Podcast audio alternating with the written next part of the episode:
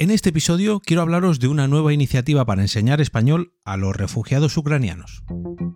Nación Podcast presenta Al otro lado del micrófono, tu ración de Metapodcasting Diaria. Un proyecto de Jorge Marín Nieto.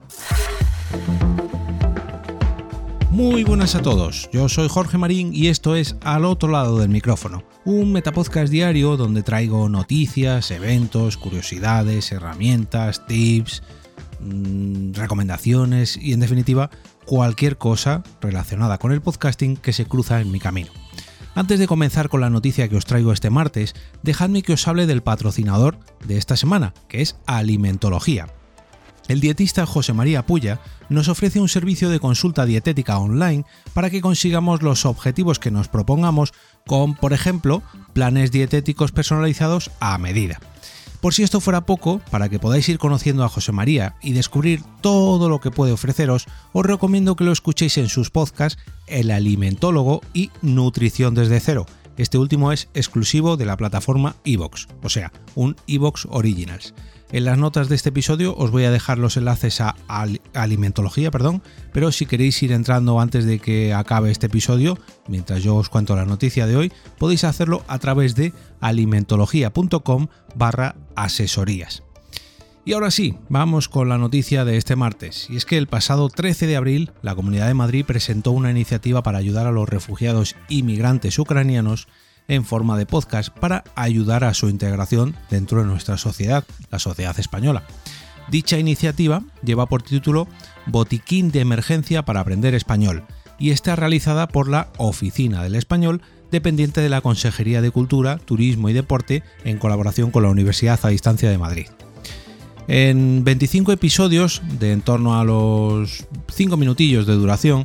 tienen el objetivo de facilitar eh, su proceso de adaptación a estos refugiados ucranianos, así como apoyarles para que puedan satisfacer sus expectativas. Abordan las diferentes situaciones de comunicación que se pueden encontrar, partiendo de un nivel de conocimiento de la lengua cero, o sea, de la nada y avanzando en complejidad gramatrical para bueno, abordar distintos campos de aprendizaje correspondientes a la esfera social, como la información personal o el entorno, entre muchos otros, la pública, como hacer la compra o ir al médico, y la laboral, tramitar papeles o buscar empleo. El contenido se presenta a través de modelos prácticos para su aplicación, perdón, en el día a día, con diálogos contextualizados y con vocabulario y expresiones clave, a modo, por tanto, de traducciones y de diccionario del ucraniano al español, integrando y desarrollando de manera progresiva las destrezas de comprensión y expresión oral.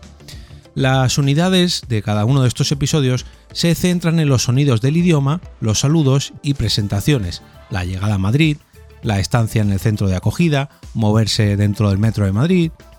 o bueno, el metro en general, y otros medios de transporte, buscar casa, ir a la escuela, al supermercado, a la oficina de empleo, o al centro de salud, entre otras muchas actividades.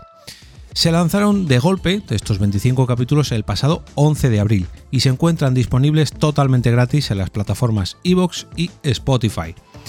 Y bueno, para ir cerrando el episodio vamos a escuchar las palabras del director de la Oficina del Español, Tony Cantó, cuando presentó esta propuesta. La sociedad madrileña está ayudando de una forma ejemplar junto con el gobierno de Isabel Díaz Ayuso a todos los refugiados que huyen de, la guerra de Ucrania, de una guerra tan, tan cruel y tan injusta. Y la Oficina del Español, junto con UDIMA, la Universidad a Distancia de Madrid, ha querido aportar su granito de arena. Hemos creado el botiquín de emergencia para hablar español que se puede ver, se puede escuchar en la plataforma iVoox. Son 25 podcasts que servirán a los refugiados para aprender español, para relacionarse socialmente con el resto de los madrileños, para encontrar trabajo o para comunicarse con la administración. Es un trabajo que yo quiero agradecer muy especialmente a Udima, que ha prestado de forma desinteresada sus instalaciones para la eh, realización de dichos podcasts.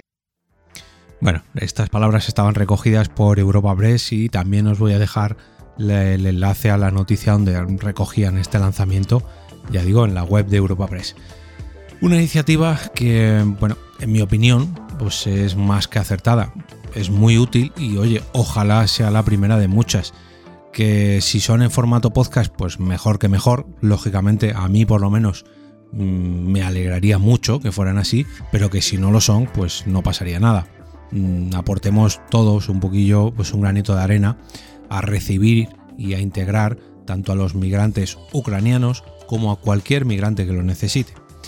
Ya digo, os voy a dejar el enlace a la noticia de la propia web de la Comunidad de Madrid, de la web de Europa Press y al,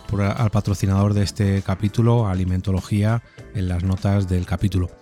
Si os ha gustado este episodio o la noticia de hoy os ha parecido útil o al menos interesante, me gustaría pediros que compartáis este episodio a través de vuestras redes sociales o bien con vuestros contactos más cercanos del entorno del podcasting. Al otro lado del micrófono es un metapodcast que tiene la intención de promocionar este medio, el podcasting, y hacerlo cada día, o al menos de lunes a viernes, un poquito más grande gracias a vuestra ayuda. Y ahora me despido y como cada día regreso a ese sitio donde estáis vosotros ahora mismo, al otro lado del micrófono.